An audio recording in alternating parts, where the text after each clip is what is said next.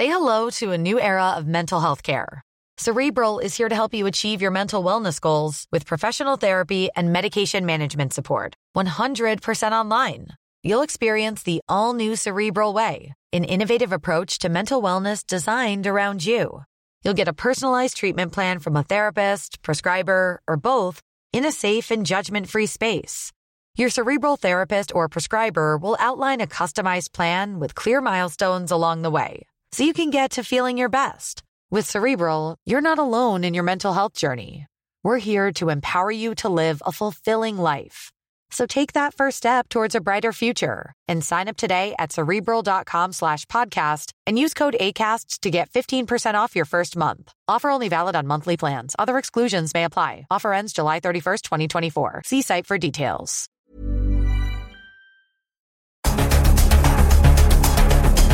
Los expertos se reúnen para debatir, desmenuzar a la noticia y a sus protagonistas. Esta es la mesa de opinión de El Heraldo de México y La Silla Rota. Bajo la conducción de Alfredo González Castro y Jorge Ramos por El Heraldo Radio. Iniciamos. Los petardos que borran sonidos de ayer y acaloran el aceptar que ya pasó uno más. Y en el reloj de antaño, como ya no en año. Cinco minutos. Muy buenas noches, bienvenidas, bienvenidos a esta mesa de opinión del Heraldo de México, La Silla Rota. Los saluda su servidor y amigo Alfredo González Castro con el gusto de cada miércoles y comentarle que prácticamente estamos cerrando el año. Hoy 28 de diciembre, aquí en las instalaciones en la Ciudad de México a través del 98.5 de su frecuencia modulada con una cobertura en prácticamente todo el territorio nacional y también allá en los Estados Unidos. Lo invitamos como siempre a ser parte de nuestra comunidad digital a través de las redes sociales que usted ya conoce y también como cada miércoles saludo a mi colega y amigo Jorge, Jorge Ramos, director editorial de La Silla Rota, quien nos va a comentar cuál es el tema que abordaremos esta noche. Jorge, ¿cómo estás? ¿Qué tal, Alfredo? Muy buenas noches y buenas noches al auditorio que ya se está acabando el 28 de diciembre, el Día de los Inocentes, así es que ojalá y no les hayan hecho alguna inocentada, como creo que este año Nos ha han sido- hecho varias. Nos han hecho varias y a lo mejor ahorita es lo que vamos a platicar con sus invitados. Fíjate, eh, Alfredo Auditorio, eh, pues prácticamente ya estamos eh, cerrando el 2022 y sin duda, aunque la pandemia por COVID no se ha acabado, ya hemos visto que hay un, un- hay un tema de repuntes, ¿no? Que se han estado alertando, pues se quedaron atrás, quedaron atrás dos años durísimos para la gente. El 30 de diciembre del 2021, eh, estas fueron las palabras del presidente Andrés Manuel López Obrador sobre qué esperaba para el 2022 que está acabando. Vamos a escuchar. Ayer me preguntaban sobre los deseos para el año próximo. Pues eh, un deseo es que se termine la pandemia, que ya no se siga padeciendo, sufriendo por esta pandemia, que no se sigan enfermando, que no se sigan hospitalizando y que no sigan perdiendo la vida, falleciendo seres humanos mexicanos y de otros países del mundo.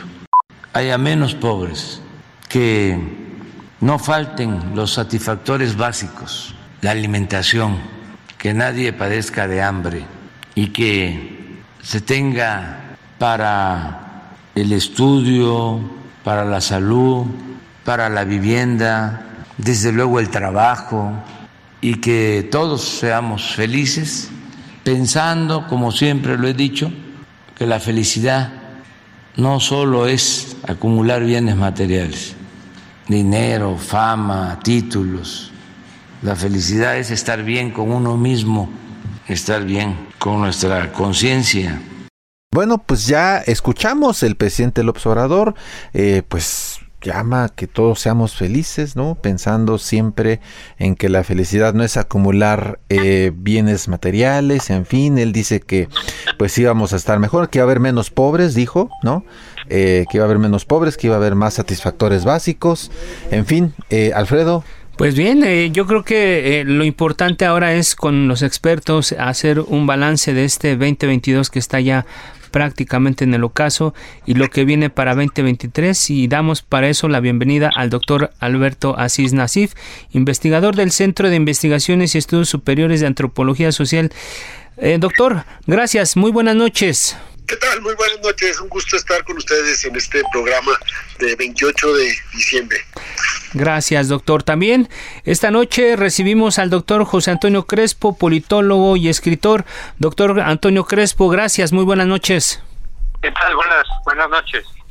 Pues muy bienvenidos, muchas gracias por estar con nosotros, acompañándonos y bueno, pues ya les decíamos, el presidente López Obrador eh, planteó sus deseos para este 2023 y yo quisiera abrir, eh, eh, doctor Alberto Asís, preguntando si hoy en México hay menos pobres, si somos más felices y ya le dijimos adiós a la pandemia, ¿se cumplieron los deseos del inquilino de Palacio Nacional? Bueno, creo que esto es una buena forma de, de abrir el balance del 2022 que está terminando.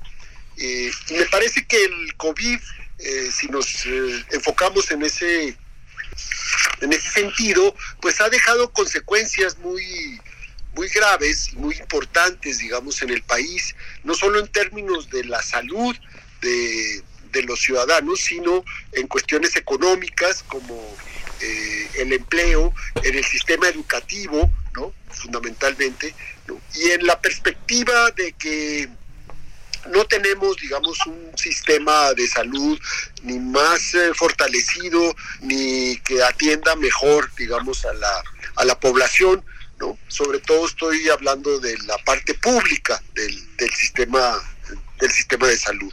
Luego, eh, pues el Coneval ha reportado eh, que en efecto ha subido lo que llaman ellos la pobreza laboral, que han crecido estos estratos de, de población en donde de alguna manera eh, se establece que pues eh, que no se ha, que no se ha logrado, digamos, eh, una reducción de, la pobreza, también como una consecuencia de la, eh, de la pandemia y de las medidas de política económica ¿no? Eh, que no se tomaron, estas medidas anticíclicas que hubo en otros países, de apoyos, eh, sociales que de alguna manera lograron balancear que no hubiera crecimiento de, de pobreza y que en México fueron pues eh, apoyos muy muy limitados no si los comparamos con otros países de América Latina no como Argentina Chile Brasil eh, etcétera.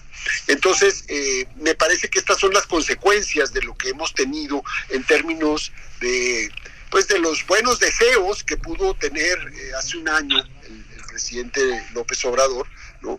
Y, y, bueno, esta cosa de la felicidad creo que habría que eh, evaluarla aparte, es decir, ya es el, la forma como la gente se percibe, se siente, se proyecta, si está mejor, si va a estar mejor el siguiente año, eh, si se encuentra con con más satisfactores, con más bienestar, ¿no? okay. etcétera, ¿no? Esto es como un tema un tema aparte, un tema complejo, yo creo que okay. habría que, que, que, establecerlo de esa manera. Gracias, doctor Asís Nasif. Eh, ahora eh, damos la palabra al, al doctor José Antonio Crespo. Doctor, ¿cuál es el balance? ¿Se superó el presidente o solo fueron buenos deseos? Pues más, más lo segundo que lo primero, porque buenas intenciones, buenos objetivos, pues siempre su programa los ha tenido. Eh, combatir la pobreza, superarla, mejorar la distribución del ingreso, crear siete millones y medio de empleos, es lo que ofreció en su proyecto original, que se acabe la corrupción, que se acabe la impunidad, pero pero las políticas que toman las decisiones pues no no logran conseguir eso. A veces simplemente no aplica lo que se necesita aplicar para conseguir esos objetivos. Entonces no lo estamos viendo.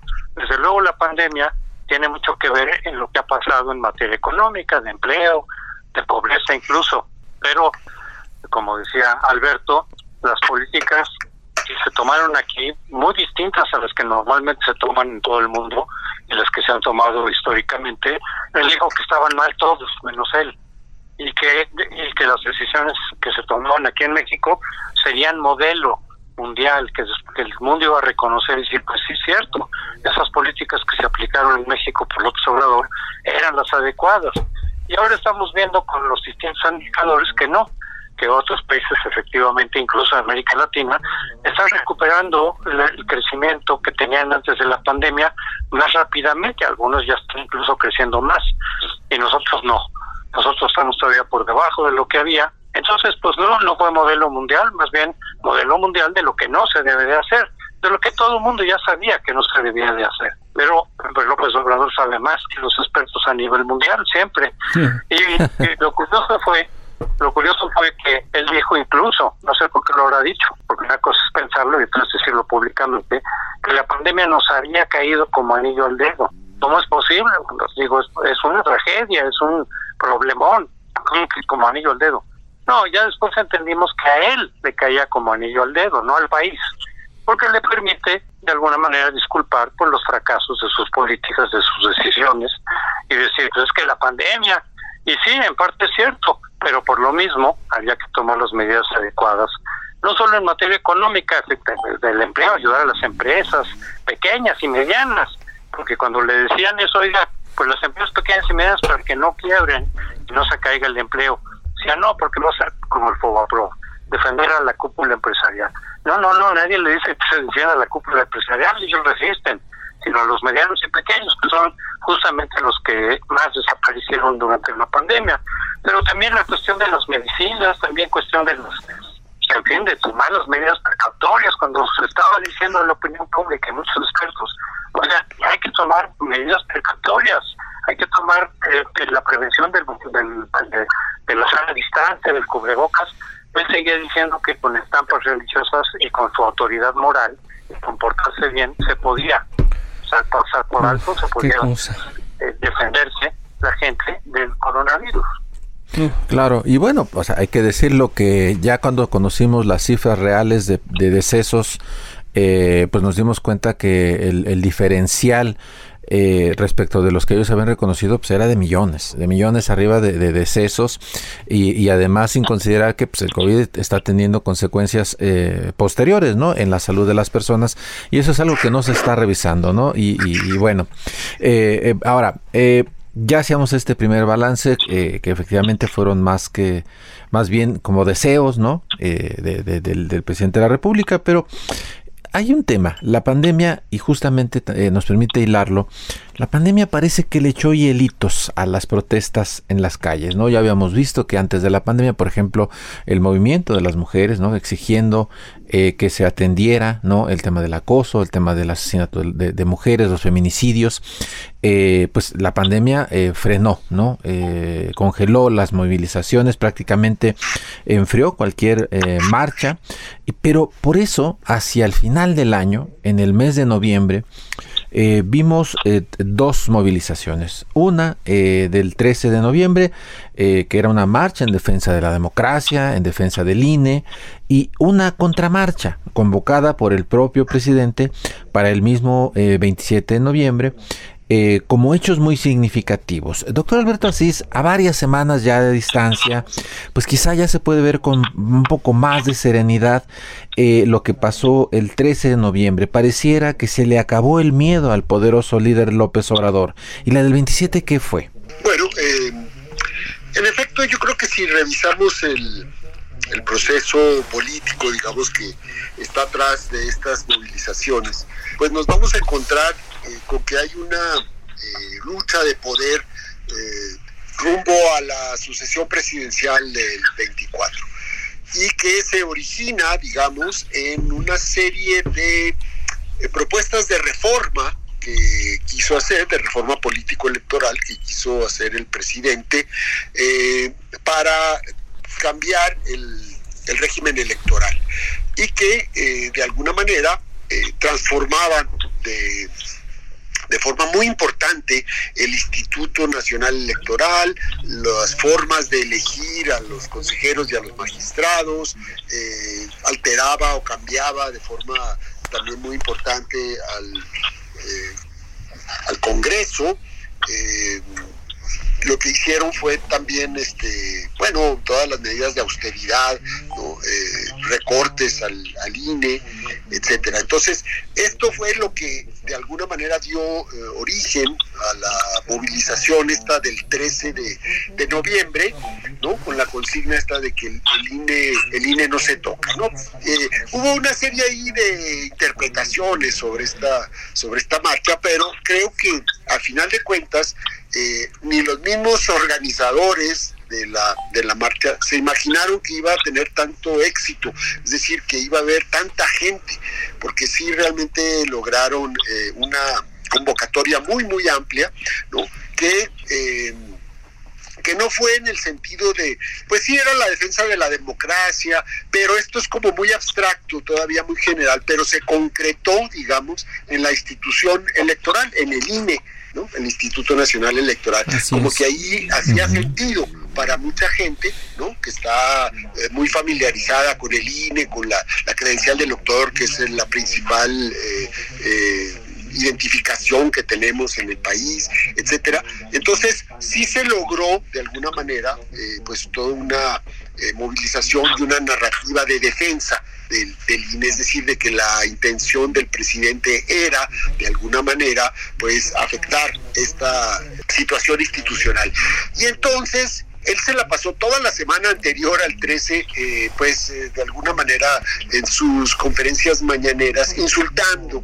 Eh, emitía descalificaciones, adjetivaba a los, ¿no? a los conservadores. Ya era eh, ya es ya es una rutina, pero de forma impresionante, si se revisan esas mañaneras durante esos días, pues eh, era como insistente, era como casi sí. obsesivo de su parte. Total, vino la marcha el 13, eh, la ridiculizaron de muchas maneras porque también hubo políticos impresentables que marcharon en esa en esa ocasión, o sea, se con, se confluyó ahí con una serie de de, de, personajes, ¿no? Así es decir, que, que es, estos, ¿cómo pueden estar defendiendo la democracia si en sus periodos de, de gobierno, de responsabilidades públicas, lo que hicieron fue eh, atacar a la democracia? Bueno, entonces eh, les ocurrió decir, vamos nosotros a hacer otra marcha y les vamos a demostrar que somos más numerosos, poderosos y más potentes, digamos, para eh, que quede claro que en la correlación de fuerzas nosotros les ganamos, ¿no? Y entonces surge esta marcha del, del 27 que también logran así una enorme movilización, eh, viene gente de todo el país, en fin, se Trajeron. trataba pues de la marcha del partido gobernante, de un partido que tiene con sus coaliciones 22 gubernaturas, la presidencia, mayoría en el Congreso, etcétera. Bueno, dijeron, no, no es una contramarcha, no es una respuesta, sino es para apoyar y para festejar lo que ha resultado de la de la cuarta transformación, ¿no? Al el cuarto año, estamos terminando el cuarto año y entonces este, hay muchas cosas que celebrar. Ese era el discurso oficial, el discurso del presidente y de todos los, eh, digamos, funcionarios y, yeah. y, y adeptos que, que apoyan la, claro. la, cuarta transformación, ¿no? Entonces, bueno, pues ahí podemos ver eh, que, que los otros... Eh, las otras agendas como el movimiento eh, feminista, ¿no? El movimiento de mujeres, Quedaron atrás. pues ahí siguen y creo que van a seguir y van a ser cada vez más más relevantes, más importantes y más centrales, digamos. Este está destinado a ser eh, el gran movimiento, digamos, de estas décadas del siglo XXI, para ponerlo en esos, en esos términos. Muy bien. Y creo que independientemente de la de, pues de que la pandemia sí, eh, sí. en muchos países, pues estos problemas no han desaparecido y eh, van a venir nuevos ciclos de movilizaciones, ¿no? Eh, bueno, han cambiado ya gobiernos en muchos de estos países, ¿no? Y en donde hubo durante 2019, sobre todo el caso más extremo, pues fue el de Chile, ¿no? Por el estallido social. Muy bien. Bueno, vamos a, vamos a ver cómo, cómo sigue avanzando la, la situación en esos temas, pero bueno, por- ah, gracias doctor Asís Nasif. Vamos ahora por- con el doctor José Antonio Crespo. Doctor, da la impresión de que el presidente es muy poderoso, pero no lo puede controlar todo. ¿Es así, doctor Crespo? es poderoso políticamente en muchos sentidos. Todavía afortunadamente hay algunos contrapesos eh, que, que a veces le impiden llevar a cabo todos sus proyectos porque hay mucha gente, muchos sectores y la oposición que consideran que esos proyectos no son los adecuados, son los adecuados para él, para sus intereses y su partido. Por ejemplo, en materia electoral, pues están intentando cambiar ya no se pudo en la, a nivel constitucional, pero todavía hay otras formas en las cuales se pueda modificar el panorama electoral en beneficio de, eh, del partido gobernante. Entonces, eh, eh, pues, pues todavía hay algunos contrapesos por ahí que están resistiendo. Por fortuna, pero es producto de los 30 años de democratización que llevamos. Por eso no se no, no, no de un día para otro tú puedes suprimir la democracia. Lo puedes ir haciendo, como lo hemos visto en otros países, poco a poco. Eh, y a veces resisten. Ojalá que ese sea el caso de México, como lo fue en Estados Unidos con. Pero en fin, yo quería decir que lo de la marcha del 13 de noviembre efectivamente convocó mucha gente, más de la que efectivamente los organizadores eh, esperaban. Yo, yo, yo soy parte de una de las organizaciones que convocó, que se llama el Frente Cívico Nacional, y cuando se estaba planteando esa posibilidad, que fue apenas un mes antes, había muchas dudas, efectivamente, si oye, una cosa es que la gente en las encuestas diga que le tiene confianza al INE, que lo valore bien, y otra es que vaya a las calles, siempre con esfuerzo mayor, etcétera, para defender al, al INE. A lo mejor la gente dice, pues no, no es para tanto. Y, en caso de que vaya poca gente, pues entonces más bien puede, puede salir contraproducente. Eh, nadie se esperaba que fuera a haber tanta gente, lo cual a mí, a mí y a muchos nos dio mucho gusto de que eh, la gente sí está preocupada por lo que pase con el INE, la pues, su autonomía, desde luego. No quiere decir como lo quisieron interpretar de un eslogan. Un eslogan hay que tomarlo como lo que es. Decir, que no se toca. Es que sí se puede reformar y se ha reformado. Pues claro, y hay muchas propuestas ahí, yo tengo varias, de que se podría reformar y mejorar todavía el INE. Lo que está diciendo es, no en estos momentos por las condiciones políticas y que estamos de frente ya a la elección, y no con la iniciativa del presidente de querer controlar en mayor medida al Consejo General, que querer eh, pegarle muy fuertemente al presupuesto, que eso todavía puede ocurrir. Este, de hecho está ocurriendo ya, eh, quitarle mucho presupuesto, quitarle facultades, etcétera, al INE. Pero eso- de eso se trataba. Si hubiera sido una sola convocatoria general, como dice Alberto, en términos de defensa de la democracia, o de simplemente expresar una protesta contra lo que representa el obradorismo, yo creo que no hubiera ido tanta gente. Fue porque había un punto específico y concreto que era, se está amenazando la autonomía del INE y no queremos que eso ocurra. Y eso convocó, pues sí, a muchísima gente, al final no hayan sido, porque las cuentas se hacen cada quien a su gusto, ¿no? 15 mil, 12 mil, dicen en el gobierno del Distrito Federal. Decían seis mil, de ¿no? López Obrador, mientras que la de López Obrador tuvo un millón doscientos mil, no lo dudo, pero así como que hayan sido 100 veces más la marcha del 27 que la del 13, pues no, me parece poco excesivo, ¿no? Y en cambio, mira, paradójicamente esas dos marchas obtuvieron lo que buscaban. La marcha del 13 de noviembre lo que quería básicamente era detener la reforma constitucional. A sabiendas de que después en la ley secundaria y, y a la hora de renovar consejeros todavía puede haber algunas ventajas para Morena. Claro. Pero la constitucional se trataba de detenerla y eso se logró. Por otro lado, yo sí creo que fue una reacción, la del 27, eh, fue una reacción porque fue dos días después, como que dijeron, ah, caray, ahora que estamos con tanta gente que salió de la oposición, los disidentes, pues hagamos una donde les demostraremos que tenemos mayor capacidad de convocatoria, que Muy nadie bien. puso en duda eso. Sea, La marcha del 13 no era para ver quién, quién sacaba más gente en la calle, eh, era, eh, pero ellos dijeron, vamos a demostrar que podemos jalar más gente y podemos convocar más gente. Nadie lo ponía en duda, todos sabíamos que iba a llevar muchísima gente ahí y pues lo demostraron, casi con el aparato del Estado también, ¿verdad? Muy bien. Nadie pone en duda eso. Sí, doctor Crespo, muchas gracias. Eh, vamos a hacer una pausa eh, y regresamos, Alfredo. Hacemos una pausa, no le cambie, volvemos en unos minutos. No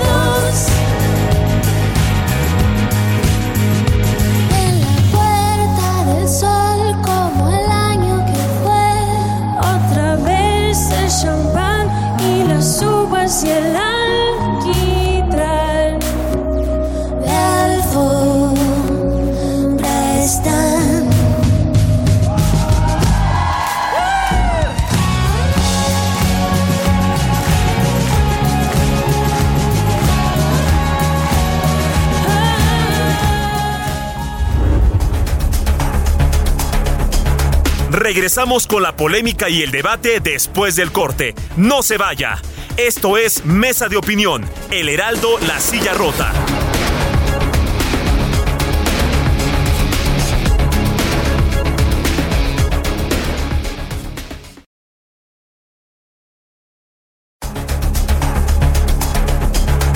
El Heraldo, La Silla Rota, Mesa de Opinión.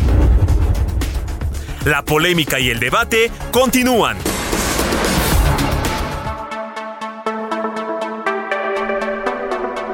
Le reiteramos que estamos transmitiendo por el 98.5 de su frecuencia modulada desde nuestras instalaciones acá en la Ciudad de México y que llegamos a todo el territorio nacional y también allá en los Estados Unidos gracias a la cadena de El Heraldo Radio. Estamos prácticamente en la recta final de este 2022, el día 28, Día de los Inocentes, Jorge, con un tema que tiene que ver con todo lo que ocurrió en, en este 2022 y el balance sobre el ejercicio del presidente Andrés Manuel López Obrador. Estamos de vuelta, Jorge. Así estamos de vuelta y seguimos en la conversación con eh, los doctores Alberto Asís Nasif y José Antonio Crespo para ver este balance. Y yo quisiera preguntarles a los dos, doctor Crespo, ¿qué ha hecho la oposición? ¿Cómo encuadrar también a, Movimiento Ciudadano en esta, en esta ecuación, en un escenario de crispación y en donde pareciera que Morena pues las, las tiene de todas, todas, gana gubernaturas, en fin. ¿Cuál es el rol de la oposición? ¿Cuál es, ¿Cómo lo están viendo? ¿Qué papel jugaron este año que está concluyendo y qué papel jugaría el próximo año? La misma pregunta para los dos, doctor Crespo, eh, adelante. Sí, efectivamente eso de que pues Morena está ganando todo, por eso lo, lo contradictorio que digan que el INE es una institución que está haciendo fraudes y que está al lado de la derecha, pues qué ineficiente para hacer fraudes, porque ganó la presidencia en 2018 con amplitud, eh, ganaron el Congreso, llevan ganados desde entonces para acá 22 estados de los 32, pues vaya que el INE para hacer fraudes en contra de Morena, más bien uno podría decir, pero qué bueno que no lo dice la oposición. Al contrario, a lo mejor está haciendo fraude en favor de Morena, pero en fin, no se llegue a ese extremo. La oposición ha estado muy mal, por supuesto, desde que desde que fue aplastada en el 2018. Eh, tienen problemas de liderazgos, tienen mucha cola que les pisen. Bueno, por algo fue la reacción de mucha gente de votar por Morena, pues por la decepción y el hartazgo de la corrupción, la irresponsabilidad en muchos sentidos, pero no se han puesto las pilas, no han hecho una autocrítica seria. Algunos de los precandidatos ya están haciéndola, la están reconociendo, eh, de los precandidatos de la oposición, pero en este año por lo menos sí se pusieron de acuerdo para frenar algunas algunas reformas. El año pasado, al, al, aliarse, consiguieron un triunfo no pequeño, que fue quitarle cerca de más de 50 curules a Morena, con lo cual lo alejaron de la mayoría calificada y por eso no todas las reformas han podido pasar ahora. Eso no fue un triunfo menor, eh, no era lo que buscaban, pues ellos querían tener toda la mayoría, pero de todas maneras fue un triunfo relativo y en la capital se dio también un viraje que simbólicamente es muy importante el año pasado porque pues la capital ha sido el baluarte desde el 97 de la izquierda, PRD primero, luego Morena. Entonces ahí ya hay una señal muy clara de que las cosas están cambiando, no en todo el país, pero la capital es un baluarte y es un símbolo. Siempre lo ha sido en términos de su postura frente al régimen. Antes con el régimen prista, ahora con Morena. Yo creo que también, eh, eh, en fin, lo de, no se pusieron de acuerdo en lo de el ejército en las calles hasta el 28. Ahí hubo la posibilidad de la ruptura. Y yo sí creo otra vez que la marcha del 13 de noviembre dio un impulso y empujó a los partidos. Los partidos efectivamente no convocaron esa marcha, fueron, asistieron y sí, había muchos políticos impresentables, pero ¿cuántos? ¿40? Y se va a descalificar una marcha de cientos de miles o los que hayan sido por 40 políticos que tenían todo su derecho de ir, no que se los prohibiéramos. Pero en fin, sí creo que ayudó esa marcha a que se pongan un poco más las pilas sus opositores y ya están trabajando y parece ser que por buena vía en la coalición del Estado de México, de Coahuila, y a abrir la puerta para una coalición en el 2024. Que es el siguiente No tema. Eso. Yo sí creo que en un escenario en donde toda la oposición vaya con un solo candidato, a su vez sea electo con participación ciudadana, pueden ganar en el 24. Bueno. No, no hay garantías tampoco, porque son muchas las variables que están involucradas. Muy bien. Pero si se van por su lado, pues pierden. Claro. Bueno, ahí está, ahí está el tema del 24, Así pero es. antes para llegar al 24 hay que hacer un Pasar poco de el 23. perspectiva pasando por el 23 y justo, gracias doctor Crespo, justo ahora eh, le quiero preguntar al, al doctor Alberto Asís, el 23, este 23 está por iniciar, tendrá, tendrá sus hechos políticos más relevantes, entre ellos las elecciones en el Estado de México y Coahuila. Doctor Asís, eh, ¿cuál es el panorama y en este sentido debe estar preocupado el régimen de la 4T de perder en ambas entidades? ¿Cuál es su visión sobre esto, doctor Asís? Lo que se puede decir respecto al 23 es que va a haber, en efecto, estas dos eh, elecciones me, parece que van a ser importantes, ¿no? Sobre todo, bueno, la del Estado de México, que es un eh, territorio eh, que tiene el mayor padrón del país, en fin, es uno de los últimos estados que gobierna el PRI actualmente y que se está planteando una elección en términos de poner a prueba, ¿no? como una suerte de ensayo previo a la sucesión presidencial del 24, si la oposición va a poder tener eh, una alianza y van a poder ir juntos para volverse realmente competitivos frente a Morena en el Estado de México. Y esto creo que va a ser eh, pues un tema muy muy relevante que va a estar durante todos los primeros eh, la primera parte del año, digamos del 23, vamos a estar pendientes y ocupados de esta de esta situación, porque además eh, se va a estar eh, aterrizando, digamos, en muchos sentidos, la reforma político-electoral que se está ahorita, eh, pues, o que se llevó a cabo, ¿no? En, los últimos días y semanas del, del 2022, de este año que está, que está terminando. Y bueno, eh, vamos a ver eh, cómo afecta de esta, de esta manera, ¿no? Porque el Estado de México es una, eh, una suerte de laboratorio, eh, no solo para las coaliciones y la correlación de fuerzas, sino también el modelo electoral que ahí se está, eh, se está llevando, ¿no? Porque dicen que una buena parte de lo que se considera eh, como modelo para el, el país ahí se estaba, se está experimentando. Creo que el caso de Coahuila es otra, eh, otra cosa, tiene una ahí el PRI tiene una eh, fortaleza, digamos, por sí mismo, que se ha basado mucho pues en su modelo de seguridad pública, que lo ah, anuncian ¿no? y lo, lo publicitan como un modelo más o menos eficiente o relativamente exitoso de, de, seguridad pública, que es lo que les da también mucha mucha fuerza al partido que gobierna ahora el PRI en, en el estado de, de, Coahuila, ¿no? Y vemos también que ya hay una amplísima competencia dentro de Morena, ya hay ahí varios eh, tiradores, digamos, precandidatos o, aspirantes, como le queramos llamar, al, cargo, ¿no? Y entonces van a ver si, en las encuestas lo definen, si va a haber este otras eh, razones o fuerzas para definir al, candidato. Bueno, pero creo que lo, lo importante de, de lo político electoral para, para el 2023, pues va a estar en este ensayo de alianzas y y, y, coaliciones, que de alguna manera eh, lleva a la, al bloque opositor, ¿no? a la a los partidos de oposición, pues a no, a no querer, es decir, si les va bien en el 2023, eh, creo que van a tener menos incentivos, digamos, para hacer esta autocrítica que, que mencionaba José Antonio, ¿no? Es decir, cómo de alguna manera después de la derrota del 2018 no han hecho la suficiente autocrítica del modelo que construyeron, de esta partidocracia, ¿no? Estos partidos de oposición que gobernaron el país entre el 88 y el 2018, ¿no? Que tuvieron la mayor parte de los votos, los proyectos de gobierno, la presidencia de la República, etcétera.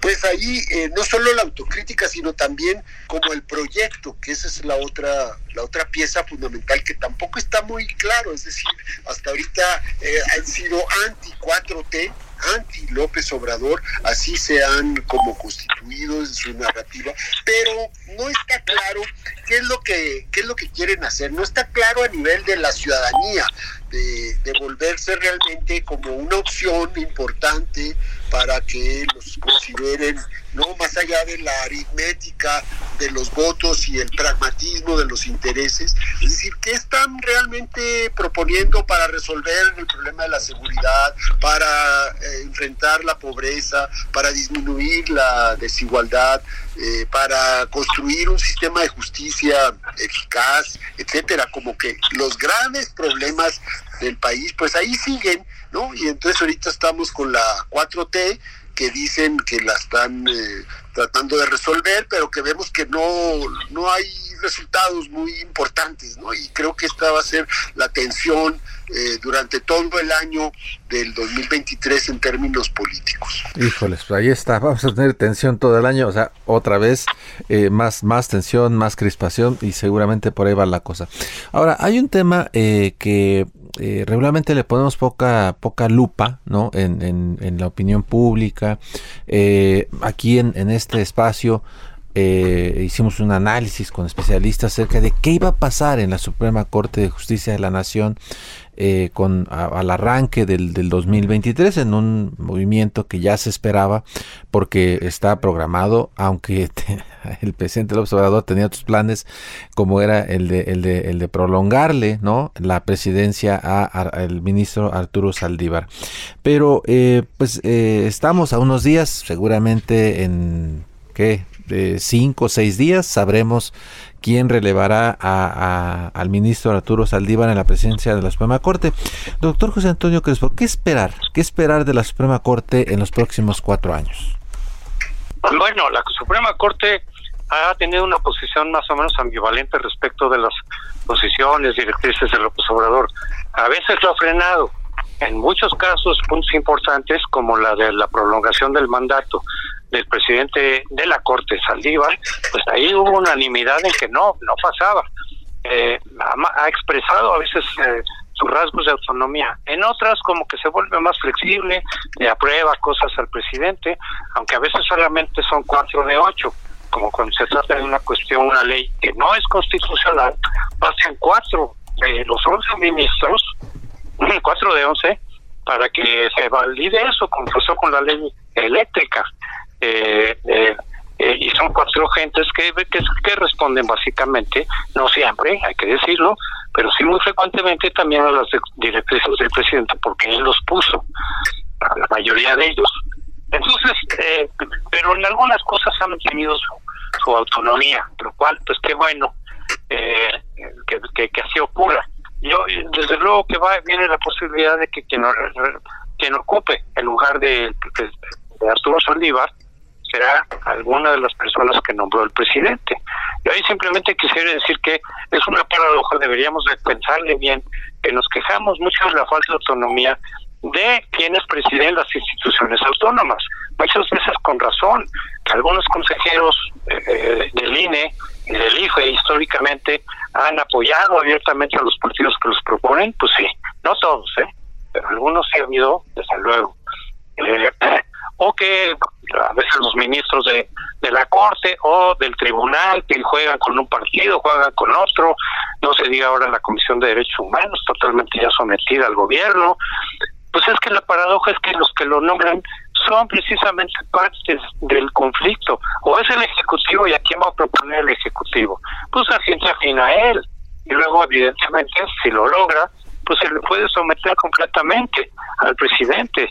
Eh, no, eh, o los partidos. Si los partidos son los que proponen, pues la, la probabilidad de que quienes ocupan esas instituciones eh, jueguen por el partido que los puso, pues es muy elevada. Ahí lo que tendríamos que plantear, yo lo he planteado varias veces, es de que sea una comisión de expertos que nada tenga que ver con los partidos ni con el presidente, propuestos por las universidades, que sean los que decidieran quiénes van a ocupar esos cargos para sí garantizar o a elevar la probabilidad significativamente de autonomía. Entonces, con la Corte tendría que ser también eso, pues si el presidente es el que propone y luego si tres veces le rechazan sus propuestas, él lo puede poner, pues ¿qué esperamos? Claro. Pues, evidentemente va a haber gente plegada al presidente eh, o a los partidos en muchas instituciones autónomas que por lo mismo, veamos lo que pasa con la, con la Fiscalía General y la Fiscalía Electoral, es parte de Morena, la, la electoral Bueno, pues así no se puede, así no se puede lograr autonomía. Todos se quejan de falta de autonomía, pero las reglas están hechas para que no haya plenamente esa autonomía. Claro. Muy bien, gracias, doctor Crespo. Doctor Alberto Asís Nasif, ¿cuál es el papel que debe jugar el Poder Judicial en la era post-Saldívar?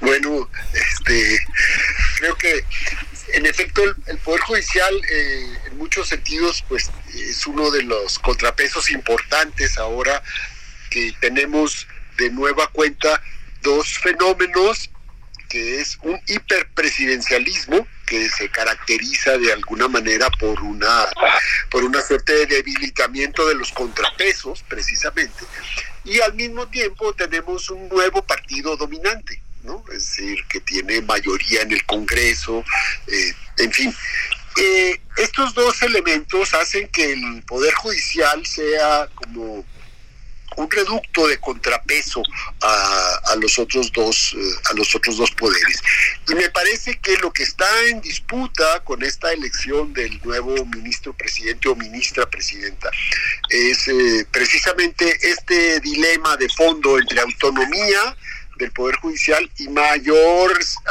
acercamiento, mayor eh, simpatía o empatía, digamos, con el proyecto de la, de la Cuarta Transformación o con el presidente López Obrador. Lo que veo es que de los 11 ministros, en efecto, cuatro los ha nombrado este gobierno y hay cinco aspirantes a, a suceder al ministro Saldívar y entonces pues eh, tendrían que eh, ganarse el voto de los otros seis. en este operativo me parece que si simplificamos las cosas, quizá haya como dos, dos equipos, ¿no? dos grupos, uno que quiera más la, ruta de la autonomía y otro que esté más eh, por la... Eh, el acercamiento al, al poder ejecutivo. Y se dice mucho que eh, se está impulsando que sea una mujer y creo que hay eh, en efecto dos mujeres que podrían representar cada una de estas partes. Por un lado, la ministra Yasmín, que es más cercana a la 4T y al presidente López Obrador, lo hemos visto en sus votaciones y en sus propuestas, y está la ministra Piña, que es, eh, digamos, la que tendría una representación con mayor autonomía.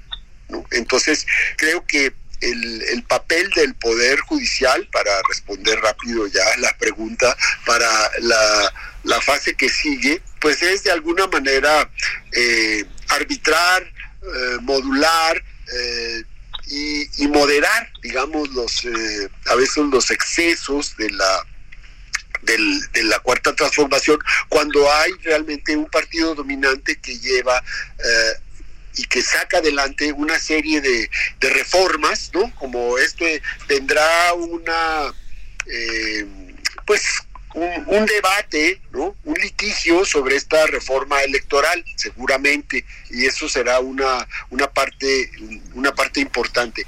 Y es la Corte, en este caso, que es esa parte muy importante del Poder Judicial, la cabeza, digamos, del Poder Judicial, la que va a dirimir todas estas controversias constitucionales que van a ir llegando, ¿no? Y que tiene muy atrasadas, como todas las que tienen que ver con la militarización de la seguridad pública en el país y que parece que están ahí eh, archivadas y que la época de Saldívar se va a caracterizar por eso, por haber, por no haberle dado eh, pues trámite o, o, velocidad, digamos, a esas eh, importantes controversias. Muy bien, bueno, pues ahí está, para no perder de vista. Y bueno, estamos ya en, la, ya en la recta final de este programa, el último del año de la Mesa de Opinión del Heraldo de México, la Ciudad Rota.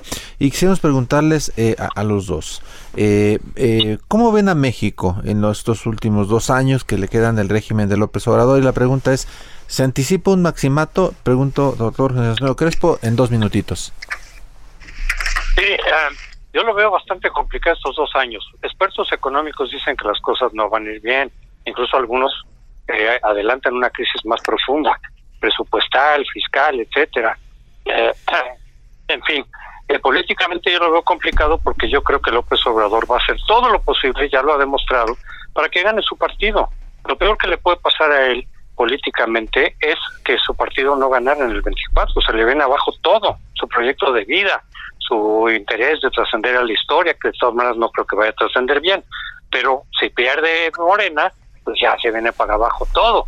Entonces él va a hacer y está haciendo ya desde ahora, por eso la reforma electoral en el sentido en que viene, por eso el uso de recursos públicos, por eso sus marchas eh, aclamatorias, para que se garantice el triunfo de Morena. Es lo que viene intención al partido, el problema del país, a las elecciones. Eso son unas elecciones muy, muy difíciles, muy complicadas, se va a pensar mucho la cuerda, se va a, incrementar la polarización en vez de bajar el tono, al contrario. Entonces sí veo complicado estos dos años para el país eh, y pues me preocupa porque no sabemos cuál va a ser exactamente Gracias. el enlace. Gracias, doctor Crespo. Doctor Alberto Asís Nasif, una conclusión. ¿Cómo ve a México en los últimos dos años del régimen de López Obrador? ¿Se anticipa un maximato? Eh, bueno, creo que esto eh, es una de las eh, hipótesis que se han estado manejando, esto del, maximato, ¿no? Sobre todo se piensa en que alguna candidatura como la de Claudia Sheinbaum pudiera ser una suerte de correa de transmisión que siga conectada al presidente López Obrador ya como expresidente, ¿no? Pero bueno, esta es una, me parece que es una especulación. Creo que hay una cultura política del sistema de, de nuestro país en donde queda muy claro que eh, los presidentes cuando llegan a, al poder, ¿no? O las o la presidenta si llega a ser una mujer, eh, bueno, pues es otra cosa, rompen o cortan, digamos, la posibilidad de ser una correa de transmisión del régimen anterior.